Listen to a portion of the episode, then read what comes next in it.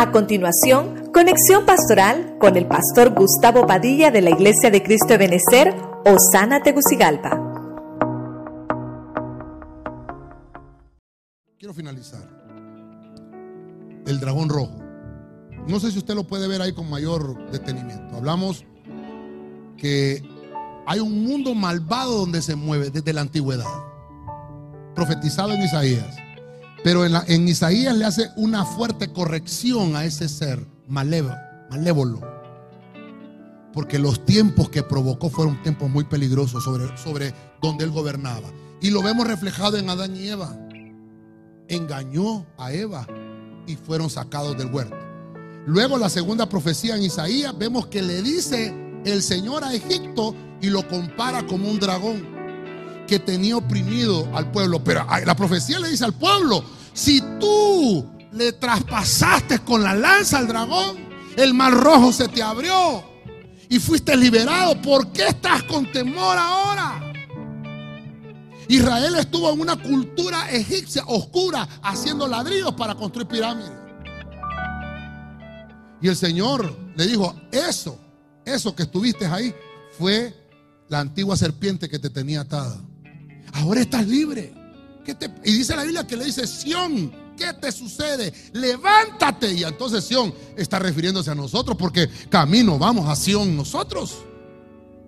En el punto 3 vimos, hermano, que a Juan se le permite ver entonces, ya en un tiempo escatológico, una señal actual que este dragón está en una lucha en el cielo con Miguel.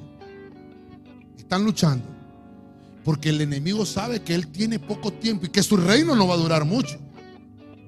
Y él quiere, hermano, él quiere ya venir a reinar, pero sabe que hay alguien que lo detiene. Y el que lo detiene es la iglesia. Porque la iglesia todavía está en la tierra y por lo tanto no puede venir a la tierra a él. Entonces, involuciona y pierde la batalla. Cuando lo lanzan al dragón a la tierra, la iglesia la toman y se la traen al cielo, porque no puede estar la iglesia y el dragón en el cielo. ¿Sí?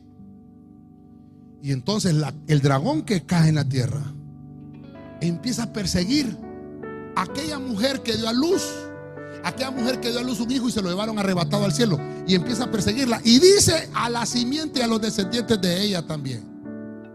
Los persigue. La lucha espiritual continúa, pero aquí en la tierra y empiezan a perseguir a la iglesia que se quedó, a quererlos marcar. No van a poder porque ellos ya están marcados, pero los persiguen, les hace la vida difícil. Luego vemos en el punto 5, que es la adoración, que el dragón entonces se para frente al mar y ve subir a la primer bestia y le otorga el trono, le otorga el poder y le otorga la autoridad. Y le pone una falsa apariencia y la gente en la tierra empieza a adorar al dragón y adoran a la bestia. Y le decía yo que nuestra dirección debe estar siempre en el cielo, dirigida al cielo, nunca en la tierra, nunca en las cosas que vemos. Cuando pasa esto, dice la Biblia que entonces se forma una trinidad porque sale la segunda bestia que es el falso profeta. El dragón, la antítesis del Padre, la primer bestia, el anticristo, el antítesis de Jesús, el Hijo, la segunda bestia, el falso profeta, la antítesis del Espíritu Santo. Y de esa Trinidad impía, dice la Biblia que empiezan a salir tres espíritus inmundos a la manera de ranas y empiezan a hacer milagros, pero son milagros falsos. Los que se quedaron y los que seguían los milagros antes de seguir al que hace los milagros son engañados. Dice la Biblia que aún a los escogidos pueden engañar. Hay que tener mucho cuidado. Por eso es que tenemos que prepararnos hoy. Y por último, la Biblia nos menciona que ese dragón, es la última vez donde encontré la palabra dragón, lo encarcelaron por mil años. Y el Señor le dijo, tenemos que evitar que sigas engañando al mundo. Porque estaba infectando de una manera espiritual todo el planeta.